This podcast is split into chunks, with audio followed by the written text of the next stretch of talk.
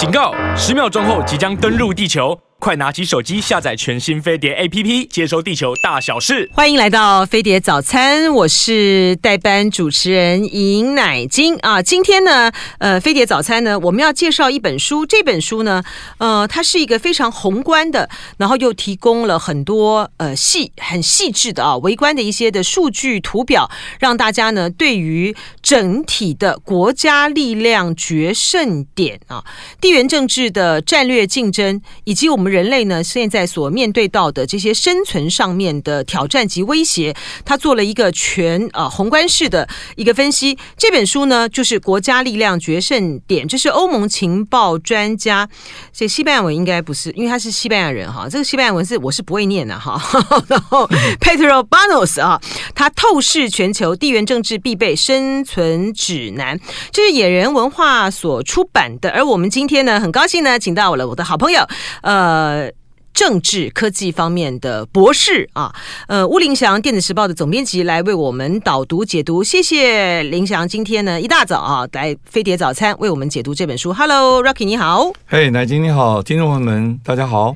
是这个 Rocky 呢是非常难得的在，在呃我们的政治这个领域里面呢，他是有这个科技方面的这个专长，然后他是台大政治学的博士啊。是，好，来这个。呃，先帮我们介绍一下，因为他这个他这本书的架构其实是非常的宏观的。我们是不是先从介绍这个作家开始？好，呃。我显然比你早拿到这本书。对对对对，因为我代班，所以说我拿到的书的时间很晚。而且我很很早拿到之后，我还真的就把它仔细读了一遍。嗯嗯。哦，那有几个特点呢？我想特别要可以推荐给我们的听众朋友们。哦，绝对不是因为我拿了通告费我要推荐它，实在是因为这本书真的太好了。那我要反问啊，乃金，你看到这个书的封面，它的名字叫做《国家力量决胜点》，你觉得这个名字里面最关键的字是哪个字？就我来讲的话，我觉得是决胜。嗯、我也想知道，就是决胜在哪里？嗯、好，那你如果你要问到决胜的话，那就要问行为者是谁跟谁比较，对不对？嗯、那这里面当然是大国了，所以这里面提到了美国，提到了中国，也提到了俄罗斯。嗯，那你刚刚呃给我的题目是叫我从作者切入，对这一点非常重要，因为我们在台湾读到的大部分的跟国际关系有关的权利的书，很多都是来自于英美。嗯，那英美的观点呢？在他的文字当中，不自然的就会呃，很自然的就会在隐藏在里面。我们也会不自然，对不起，我在讲什么？不就不自觉的，对，不自觉的就把它吸收进来。那这本书，因为他是一个欧盟的官员，他做过情报、国防。方面的研究很多，那这本书我相信应该有一个小组在背后提供他那么多的资料呢。嗯、那如果看版权页会觉得说，哦，他到二零一八年就出版了，二零一八年之后是不是有点旧啊？因为二零一八年之后有这个川普发动的这个贸易战，后来转化成科技战等等等等，对，甚至还有俄乌战争，去年的俄乌战争，对，但是呢，疫情，嗯、对，但是呢，这本书的。编辑啊，编辑呃，野人出版社非常用心，他把很多二零一八年之后的资料一直补充到二零二二年，嗯嗯、所以我在读这本书的时候，我完全不会觉得说，哎，这个资料太旧了，没有这种感觉。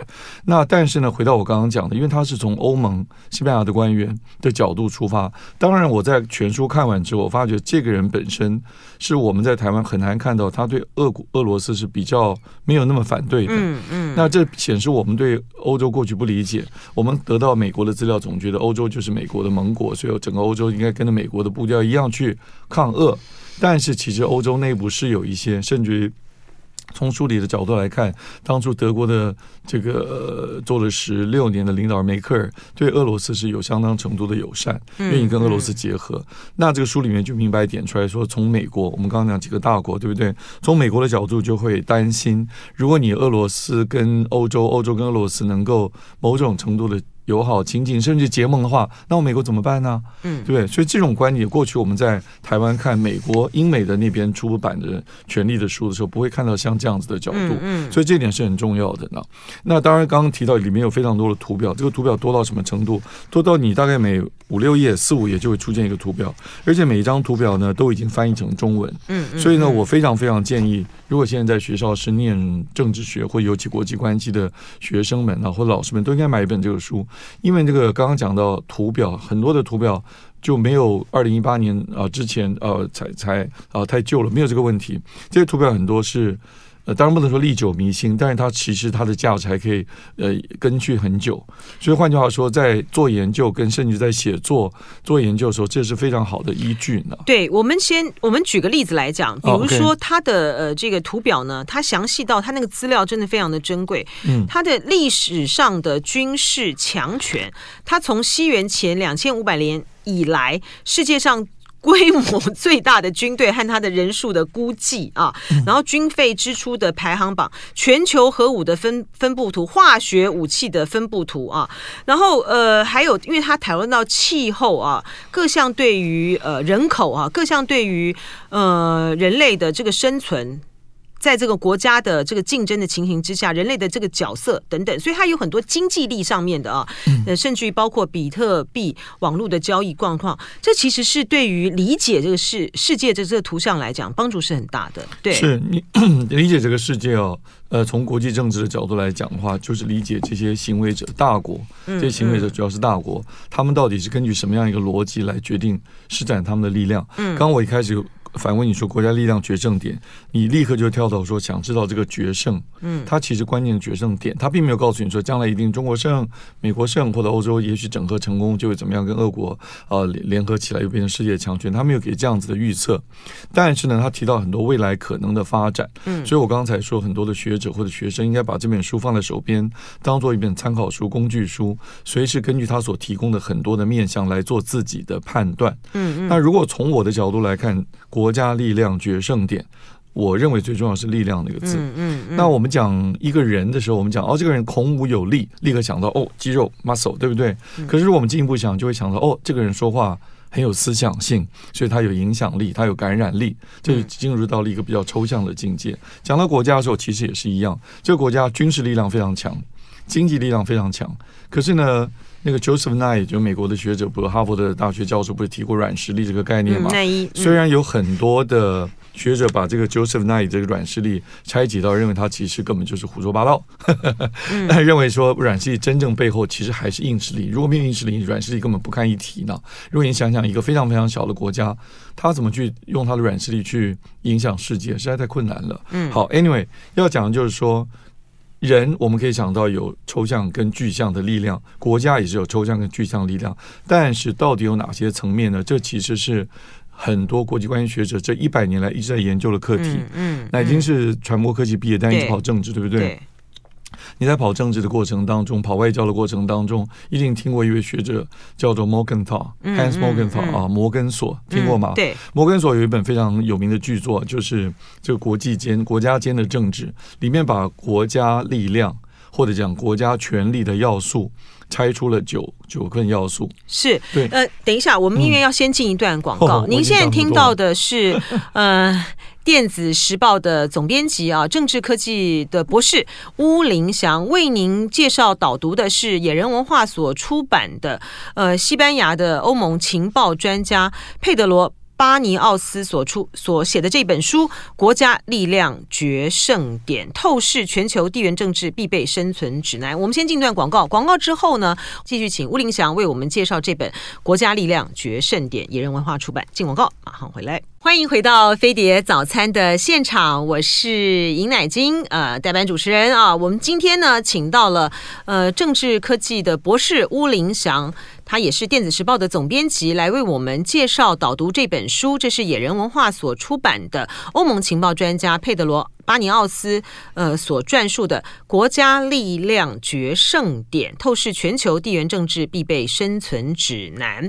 呃，吴林祥刚才提到，就说在。呃，有关于国家力量力量的部分，它其实关键在于是这个力量是力量的组合，我们要从什么样来去看？对，你讲到组合就很重要，表组合就表示有很多的分项，有很多的元素。嗯，那这个是过去一百年来很多国际政治学者都研究的，但是坦白讲，在过去。晚近到过去三四十年就研究的比较少，尤其台湾的学者对这个国家权力要素的分析比较少，是因为台湾不是大国嘛？那比较大的国家会愿意去分析这个。那最早的我刚刚提到 Hans Morgental，对不对？他是呃一九零四年出生到一九八零年过世的呢。他最有名的一本巨著叫《Politics Among Nations》，就国家间政治。他把国家权力要素分成了九项。那我稍微念一下，很快啊，地理、天然资源、工业的能力。军事准备程度，还有很重要的像是人口。那比较虚无缥缈是国民性格、国民士气、外交素质，还有政府素质。嗯，那你说，哎，这个是不是定论？这不是定论，因为在他之前还有一位 E. H. Carr，Edward Carr，他写过一本很有名的书，叫做《二十年战争》，里面他只有三项，有一项呢是 Hans Morgenthau 完全没有提的，可是呢，现代的人一定会觉得很重要，就是舆论的力量。嗯，居然 Hans Morgenthau 没有想象到舆论是很重要的国家的权利，但是我们看现在有了 Internet，国际间的宣传认知战。因为 Morgenthau 那时候应该是一个精英统治的概念吧？他比较注重，就是说每一个学者注重的项目是不一样的。更早之前有一位呃意大利的学者，他就认为人口就是最重要。嗯，他当时在一九五零年就预测说，将来中国一定是世界最大的强国，因为他注重人口的角度，这是必然的，只是早跟晚而已嘛。所以每一位，但万万没想到，中国现在面对了 这个，也是面对少子化的问题，印度起来了。对，所以这个是他没有料想，他不晓得中国将来既然会。采取什么一胎化，然后让人口的结构变得这个衰老，就甚至还没有强大以前先衰老呢？这个问题。好，这个我们稍微回到我们的主题啊，国家力量决胜点呢？这位作者，我们刚刚提到他，他是西班牙人，从欧洲的角度、欧盟的角度，还有情报的背景、国防的背景，他把国家力量拆成哪些项目呢？嗯就跟我们刚刚讲的 E.H. Carr 啊，或者是 Morgenthau 的分法不一样。他也提到了，我也稍微说一遍啊，他提到人口趋势，嗯，诶，人口很重要，对不对？最重要是。深得我心，他提到科技，而且他提到是未来的科技。对，还有他提到战略沟通。另外，对于这个科技，他特别有提到知识跟技术。还有他，他也特别提到无形的力量，自然资源当然是有了。还有他非常非常重视情报机构。嗯，如果想要看惊悚或者是悬疑的话，看情报那那一章啊，非常过瘾，非常好看呢，非常好看。里面提到了很多，当然我刚刚提到，因为他是比较站在欧盟立场，他甚至比较有一点亲俄。甚至我在网络上发现他有一点点反犹太哦，那我不是非常确定啊，但看起来他是亲俄，这个很明确。嗯，所以他的里面提到了情报的那很多惊悚的故事，都是指责美国的 CIA 做了哪些见不得人、见不得人的事。当然，我们从国际政治角度，没有什么道德的问题啊。每一家的每一个国家的情报机构都应该做那些见不得人的事，是 做的越好越好。而且它里面，而且它里面提到的，像这像这什么经济间谍啦啊，还有这个科技，还有这个科技呢，它所伴随的啊，不管是在军事、军事，好，还有这个舆论上面呢，它其实都在进行的是一种总和性的一个情报战，对不对？没错。嗯，那我刚还有明天晚还有三项，就是大家都了解的军事力量、嗯，经济能力和外交。嗯，所以换句话说，嗯、这位作者啊，Pedro，他把国家力量拆成了我们刚刚讲的。十一项，嗯，比较多，比过去都分得比较细。嗯，那我们刚刚讲过去一百年，在尤其两次世界大战造成了那么大的生灵涂炭的那么悲惨的状况，所以有很多英美的学者，我们刚刚讲到 E.H. Carr、Edward Carr 跟这个 Morgenthau，还有后来还有很多美国的学者呢，都在研究到底国家力量中有哪些要素。如果只有权力，才能制衡权力。那美国要多强大，或者欧洲哪些国家要怎么样更强大，大家才能制衡一个所谓从他们角度来讲哦，邪恶的力量。当时当当然是纳粹啊、法西斯等等，就不会再造成二次啊两次世界大战那样子生灵涂炭的惨状。所以国家权力要素呢，在上个世纪的。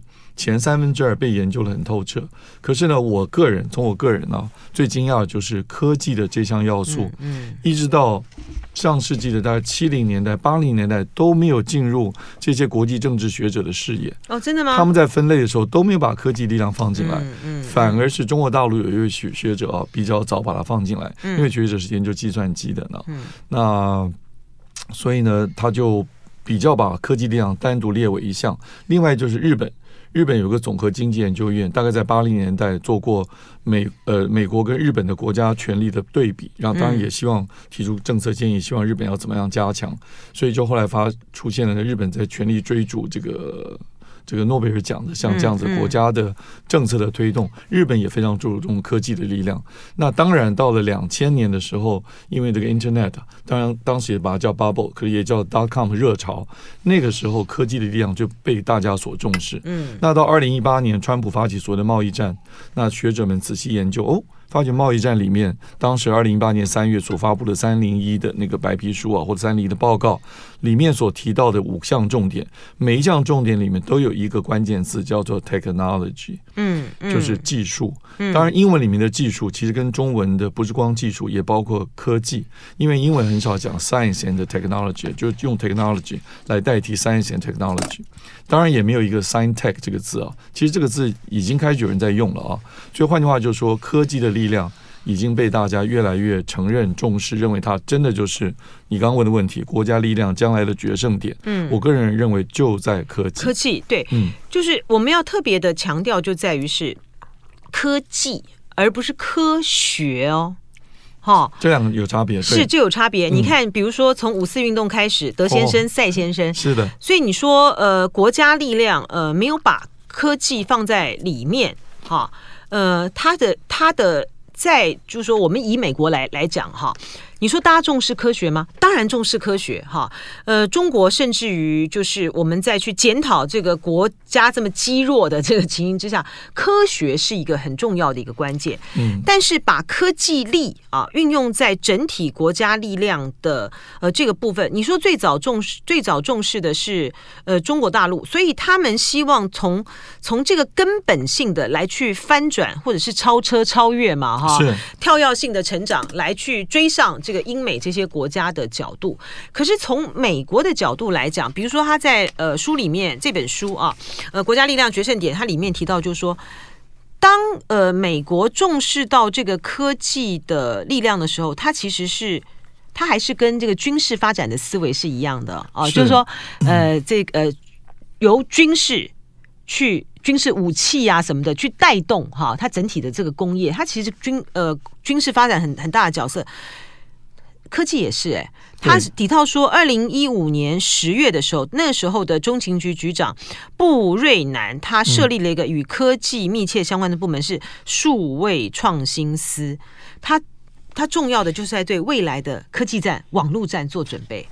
对，美国当然这很有趣哈。美国当然就是二次世界大战不是之后啊，在二次世界大战，因为我们知道欧战是一九四四年就比较早结束嘛，嗯啊，六月那个叫什么？那个 D-Date 那个什么啊，那个登陆战等等，所以他们盟军比较早攻进到诺曼底登陆，诺曼底登陆对，盟军比较早攻入柏林的。那当时法国当然早就奄奄一息了，英国也是力量不不够，主要就是美苏两大强权进入柏林的。美国的所谓的盟军比较早进入柏林，就想办法把那些研究 V two 啊、V one 火箭啊，甚至。德国其实也有研究原子弹的一群人，那些学者都把他抢走，嗯，太重要了。苏联进去比较晚，一看老师都被抢走，就把只好抢学生了，所以苏联研究比较慢。但是大家可能不晓得，其实当时日本也在研究原子弹，而且日本研究原子弹那个学者原来是在台湾大学，就台北地大教书的，呢，叫荒胜文策。我最近才知道这位学者很厉害，但很可惜啊，他发觉三菱重工没有办法做出来他所要的离心机，一分钟要十万转。他说。没有十万转，我没有办法把那个 U 二三五分离出来。结果那个三菱重工说，我只能做出五六万转，但既然你需要，我一定想办法把它做出来。但是还没有做出来之前，整个三菱就被美国炸炸光了，炸毁了呢。所以这个荒胜文策，你看这个从美国以前就这样，对不对哈？他就把三菱重工给炸了，炸了完全没有啦。所以这个如果台海之间有战争的话，他就把台积电给炸。哎，我没有这么说，这是你说的。对啊，对我说的。荒胜文策后来，美国的这个兵推的很多的学者也这样说。对对，其实是都找不到公开资料了。嗯，荒胜文策后来真正用到他的在台湾大学，就台北地大所研究出来的这个原子的知识，他是比那个。拉塞夫唯一仅次于拉塞夫做出这个原子撞击实验，在台北做到很厉害哦，所以他后来被日本请回去。结果他唯一应用到他的知识，就是当广岛被炸的时候，立刻派他去调查，说这叫什么炸弹呢、啊？荒胜那个荒正文则一下就判断出来说，这个真的是原子弹，而且算出来它的高度，算出来它闪光的时间。嗯，可是他说这个炸弹我早就知道，可是我做不出来呢。所以从这个例子也看出来，就回应为什么讲这个故事呢？嗯，就回应刚刚乃菁问到的说，好像大家都觉得国家力量最重要是军事力量。然后你刚刚用了一个非常好的字，说军事力量可以带动什么经济的力量嘛？对，工业工业的力量。对，那。过去的学者，我刚刚说过去的学者没有那么重视科技，他们都用工业力量来代表。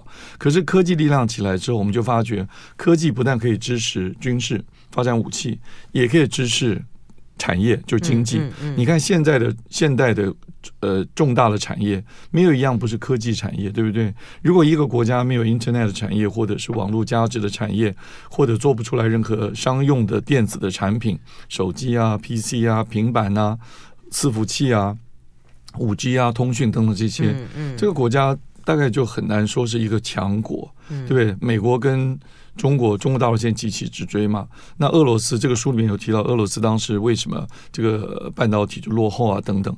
如果如果今天俄罗斯说它要变成一个强大的国家的话，它在科技方面像现在这种状况这么落后，我们其实很明显看到，在俄乌战争当中，它在这些呃情侦监搜等等的科技、军事科技都比不上所谓的西方世界，它就很难轻易的把。乌克兰占领下来，对不对？嗯、所以呢，过去的学者都重视军事力量跟经济力量，但是我还是要强调，科技力量是军事力量跟经济力量的重要的原料，或者推动的力量，或者转化的力量。那如果没有科技的力量的话，那军事跟经济就很难强大。嗯，所以在这本书里面啊，《各个国家力量决胜点》里面，嗯，他也提到，哎，他提到的这些的细节，我就觉得这个书这个很好看哈，因为它里面很好看，它里面有些细节呢，让我这个完全不懂投资的人呢就很想去投资。他说呢？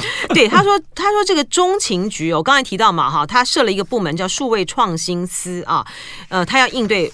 网络战，然后呢，他还有有拥有一家风险投资的子公司，叫做 IQT 电讯啊，它就是用来投资相关企业和进行呃尖端及颠覆性科技的研发。因为刚才呃吴礼强提到嘛，就科技如果是决定未来国家力量的关键决胜点的话，嗯那我们就要关注他投资哪一些的项目哈，对不对哈？他这里边他就是说，他有呃。它成立在一九九九年啊，它侧重这个资讯和这个通讯技术、物理和生物科技。这个 IQT 电信成立以来，有超过三百二十五家公司投入资金，哎，不过有一一百家公司匿名了。它发展了很多，它发展了很多的东西，哎，竟然这个锂电池是一九六零年代是中情局研发出来的产品，哎。他说，他研发出来之后呢，因为呢，它它的电池的这个持久度有助于它安装在这个监呃卫星监控上边的电池。所以你刚刚讲到，觉得好好厉害。你刚刚，但现在最会做锂电池的是中国，哎。对，以前大家讲到说，哎，这个就从。应变相、自变相、应变相来讲，都会觉得说，哦，科技推动武器的发展，其实是反过来，因为有战争、有需要，所以战争跟大国竞争、大国的权力竞争，反而会过来，反过来会推动科技的进展。所以你刚刚讲到的，只是其中一个例子，书里面很多例子，我们平常也看了非常多的例子。譬如我呃，来问一下我们听众朋友们，各位知道 Internet 就现在讲的网际网络或大陆叫互联网是谁发明的？英国。英国的一个学者，但是我名字讲不出来。哦，你讲那个是 Triple W。哦，我讲的是 Triple W。这个 Internet 是美国的，也是美国的。哦，就是 DARPA，就是美国国防部的这个高级先进科技的这个计划书。哎，你怎么知道我讲的是那个？因为因为 因为因为因为他很有名啊，呃，但是我现在忘了他的名字。嗯，我现在也忘了他名字。对，因为他他发展这个，但是他不要一分钱的收入啊。但我回到我们刚刚主题，你刚讲锂电池也是美国情报的相关的单位发明的。在美苏竞争最激烈的时候，竞争的领域最激烈的领域在太空，那美国的 NASA。呃，这个就太空总署发展出来的几千项专利，后来慢慢都推荐给了民间。譬如我随便讲个，我们平常生活中大家可能会碰到，那太空人的面罩不是有一层那个涂膜嘛？coating，对不对？那你在电池上看到的太空人的涂膜就闪闪亮亮，那个涂膜后来变成我们太阳眼镜，所以你现在可以买到那种太阳眼镜，它用的涂膜就跟当年太空人的面罩上涂膜是一样的，然后你就可以把各种偏光、杂光都滤掉，所以那种眼镜晚上戴起来，人家说你晚上耍酷啊。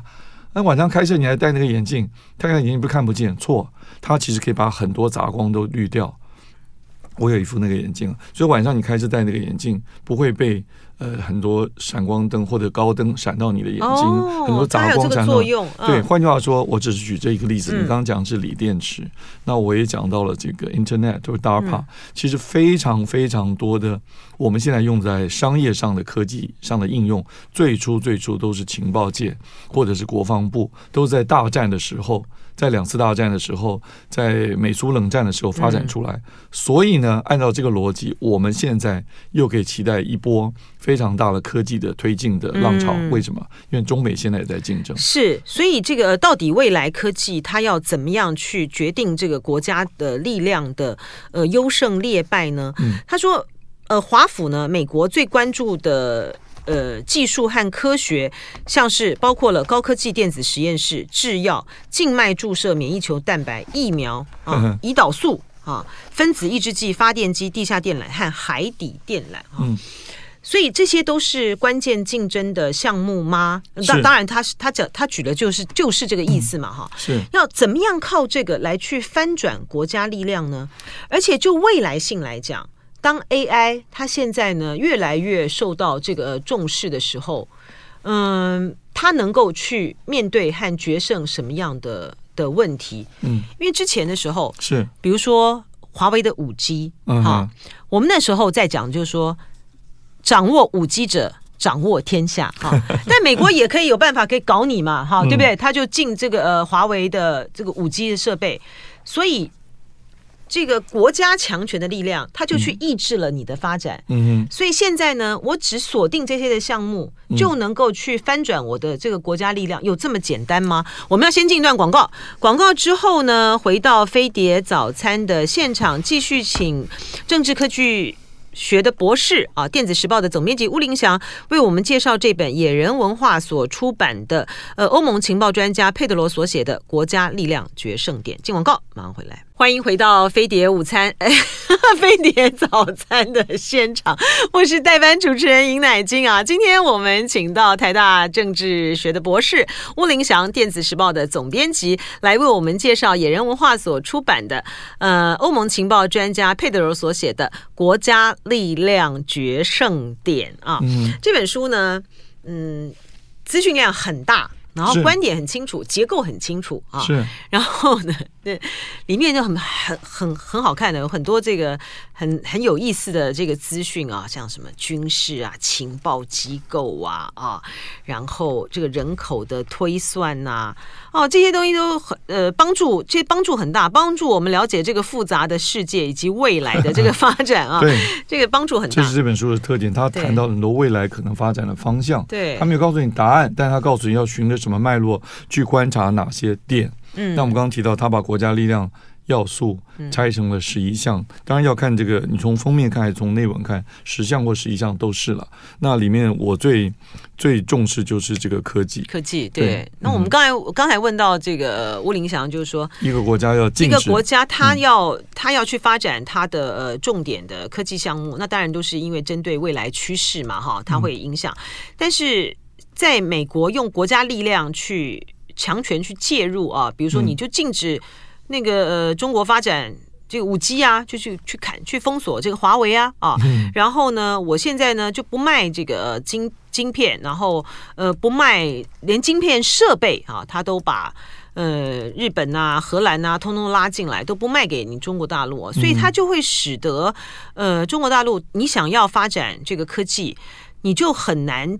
就举国之力哈，你就是举国之力，我就能够在这一端的突飞猛进啊，然后急起直追，嗯、甚至于翻转国家的力量。嗯，呃，你的问题我把它简略成就是，呃，两个强权在竞争的时候要压抑对方哪一项科技，是不是就所谓的这个阿基里斯？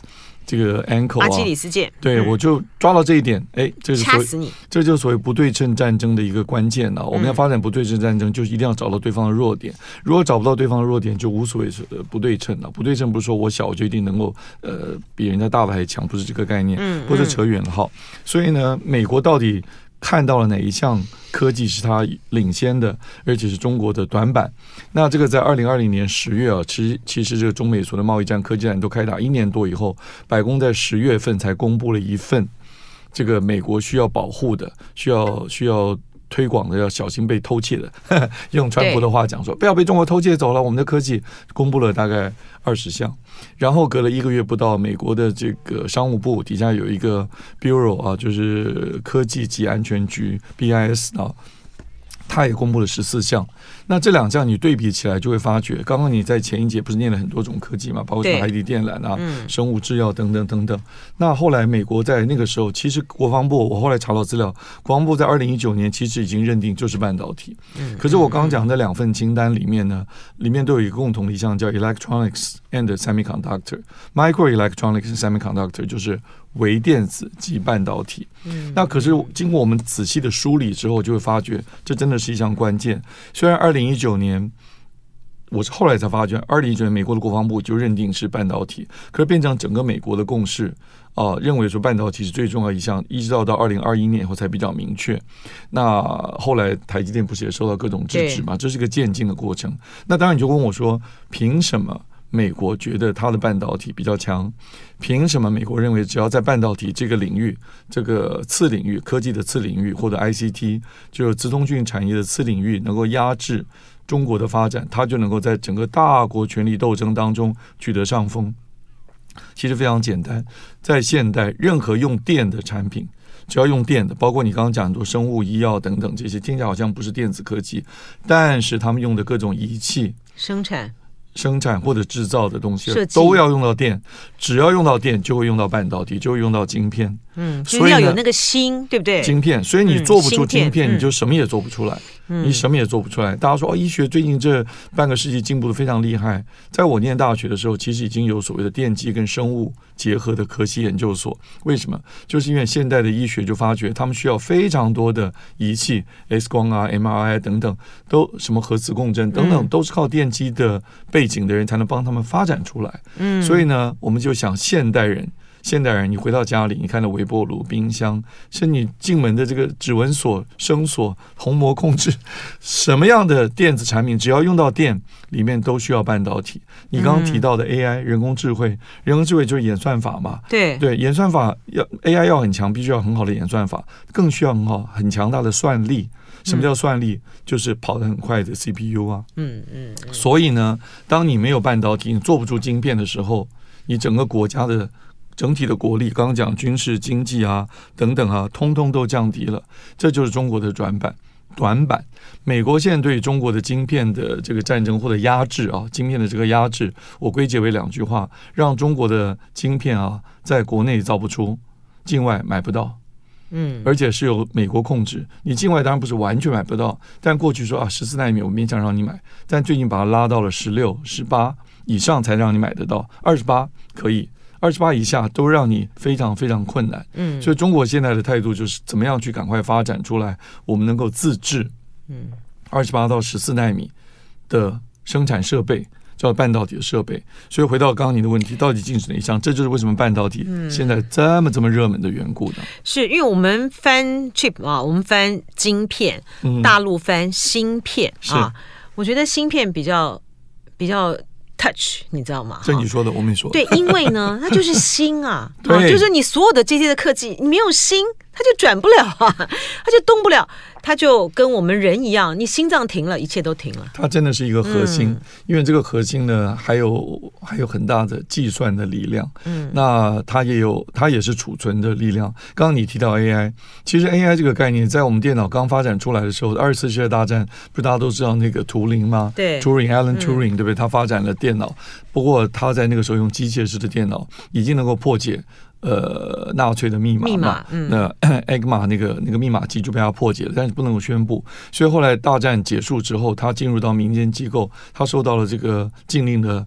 呃，限制他不能够跟当时要出钱给他的机构学校说，其实我已经发展出来了。因为学校说，你怎么会要那么多钱？你有把握做出一个你想象中的机器吗？他不能说，其实我已经做出来，但是在军方，但是那个解解码机帮助盟军打败纳粹实在太重要了呢。嗯，好，那所以那个 Turing 呢，他当时就已经把人工智慧的很多概念都发展出来了。嗯，可是当时做不到，为什么呢？就是我刚刚讲的，算法可能也跟不上，但最重要没有算力，用机。机械太慢了，哒哒哒哒，那个转盘那边机械齿轮那边跑太慢了。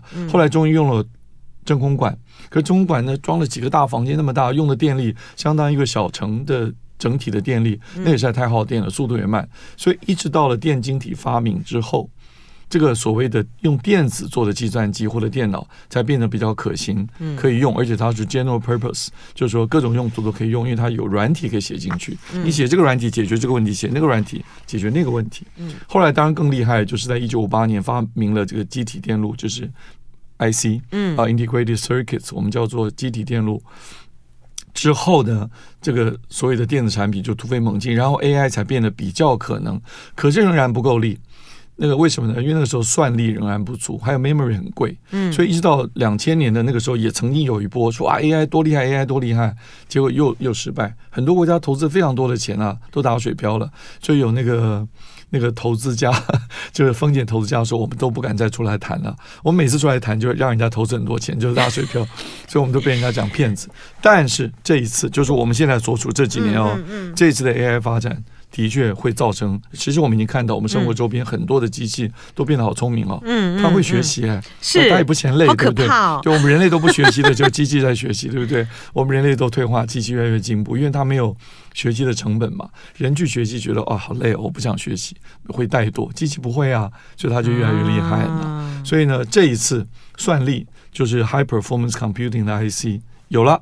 然后呢，memory 便宜的不得了，所以最重要还有数据，有算力，这个算法，还有大数据。现在大数据很多了，收集了非常非常多的大数据。我们每个人每天用手机，每一秒钟我们都在贡献大数据给这些公司。所以这三个条件都齐全之后，AI 就越来越厉害，可以下棋啊，可以帮你解答问题啊。还有你刚刚是不是提到那个？GPT，哎，对对对，我从一开始的时候呢，我在跟呃吴林祥讨论的时候，我们就说，哎，我们来谈一下这个 Chat GPT 哈，因为呢，在这本书啊，嗯，国家力量决胜点里面，他也叩问一个问题，就是说人工智慧能赋予机器灵魂吗？啊，就是说刚才这个吴林祥讲到，其实对于 AI 来讲，大数据很重要啊，我们人类吸收知识，我们好像越来越有智慧啊，但是呢，这个 AI 呢，它吸收了越多越多。多的这个数据之后呢，它其实就能够更能够呃清楚的逻辑性的对于很多的问题做出判断啊，和给出这个药方。那这应该不能讲智慧了哈，但是对，对，因为那个智慧的定义，大家看法也不太一样。是，嗯，所以就是他像他的这个课问能够。赋予机器灵魂吗？嗯，呃，这个当然是一个故意这样子下了很吸睛的标题啊，有点标题党的嫌疑啊。当然，当然，现在的答案当然仍然是不行，仍然是不行。但是呢，没有人敢讲说未来到什么程度之后，AI 会有自己的自我意识，保护自己啊。现在已经 AI，如果你跟这个 ChatGPT 对过话，真的会非常非常惊讶。嗯，各种不同领域的人会给他不同的，有人想写新诗，叫他写一首诗，哇，写的比我写的还好。给他英文的题目，写的也比我还好。我英文当然没有他 GPT 这么好，他读了六十亿个 pages 的资资料嘛，所以他记忆力又强的不得了。记忆力其实是很重要的知识的一个。一个一个基础，对，那那人类因为记忆力比不上机器，就说啊，我们有理解力。现在发觉理解力好像也没有比机器 强到哪里去。真的吗？你看爱因斯坦就回答这个问，就是人工智慧能赋予机器灵魂吗？爱因斯坦说，任何的笨蛋都能够知道，不过理解才是重点。所以你刚才讲到理解，对对对，爱因斯坦讲这句话就是理解很重要。你知道，你只是知之。呃，为知之，不知为不知。什么？你你认为你真的知道，其实都不见得是真知呢。那个理解是太困难，而且理解有各种面向。就像我们那个从小学的寓言故事，瞎子摸象，嗯嗯，对不对？我常常觉得我们现代的人，举个例子好了，你刚刚一再提到中国，或者美国也可以，欧洲也可以，或者全世界也可以。我们想理解这个全世界，或者像中国这么大的国家，美国这么大的国家，台湾很多人都说我在美国读过书，所以我了解美国。我常常心里打个问号呢。那很多台湾留学生到美国去，就只待在他那个校园那一周，嗯，嗯啊，还有机场都没去过别的地方。你怎么可以说了解一个国家呢？我们不只是瞎子摸象，我们很像一只蚂蚁爬在大象的背上。你这个形容蛮有趣的，只是一个两。两维的一个空间，我们了解，嗯嗯。嗯、所以我们对外面的很多事情真的都是知道，而且知道的不是那么深入。嗯，何况要真的理解它，实在太困难了。是他这本书啊，呃，他也对于像人口的这个问题，哦，这个很重要，提出了很严肃的这个讨论啊。嗯，嗯，但我想要问，哎，不，因为我们时间的关系，我可能只能就是问最后一个问题了啊，就说，呃，如果在呃，AI 人工智慧它越来越成熟、越来越发展的情形之下，我们难道不能够用呃人工智慧，然后用呃机器人啊然后取代这个人口所人口。减少，减少嗯、对所带来的生产力各方面的危机吗？这个一定可以，所以有越来越多的机器人，但它长得可能不像人的，但它就是自动化的机器设备，而且包括中国大陆，在过去几年，全世界增加机器人最多的国家就是中国大陆，那个数量极大。嗯、但当时有人讲说，开玩笑，中国大陆人口那么多，他们怎么可以用机器取代人类？它会造成失业率。就后来发觉，这个这个这个这种论断并不成立，因为有很多很多事是人类不想做的。嗯，交给机器做是可以，那人类就会找到其他的事情来做的。所以呢，人口增，人口有足量的人口是成为大国或者像这本书的国家力量决胜的点之一。嗯嗯。可是呢，绝对不是人多就可以了。譬如印度，印度一直自豪他们的人口已经成为世界第二，说不定他很快就成为世界第一。因为这书里也提到，人口除了量之外。质也非常重要，对，对，这个值是指说受教育的人有多少，嗯，有专业的人口有多少，哦、呃，数学、科学、工程的人才有多少，这个比例很重要。当然，人口数量不能少到只有几百万、几十万的人口，很难成为一个大国。可是呢，人口的值跟量都要加起来，所以这现在我们常常强调人才。让我们刚刚前面也有提到说，中国大陆很早就注意科技力量啊，是因为邓小平在改革开放的时候就提出过。科技是第一生产生产力，嗯，然后呢，他们的几任领导都一再提到，人才是国家最重要的资源，是。啊，所以呢，从这个角度来看，回到我们今天这个说，决胜点真的就是人才才能发展科技，是非常谢谢呃乌林祥为我们带来呃野人文化所出版的《国家力量决胜点》的精彩导读，谢谢乌林祥，谢谢。谢谢。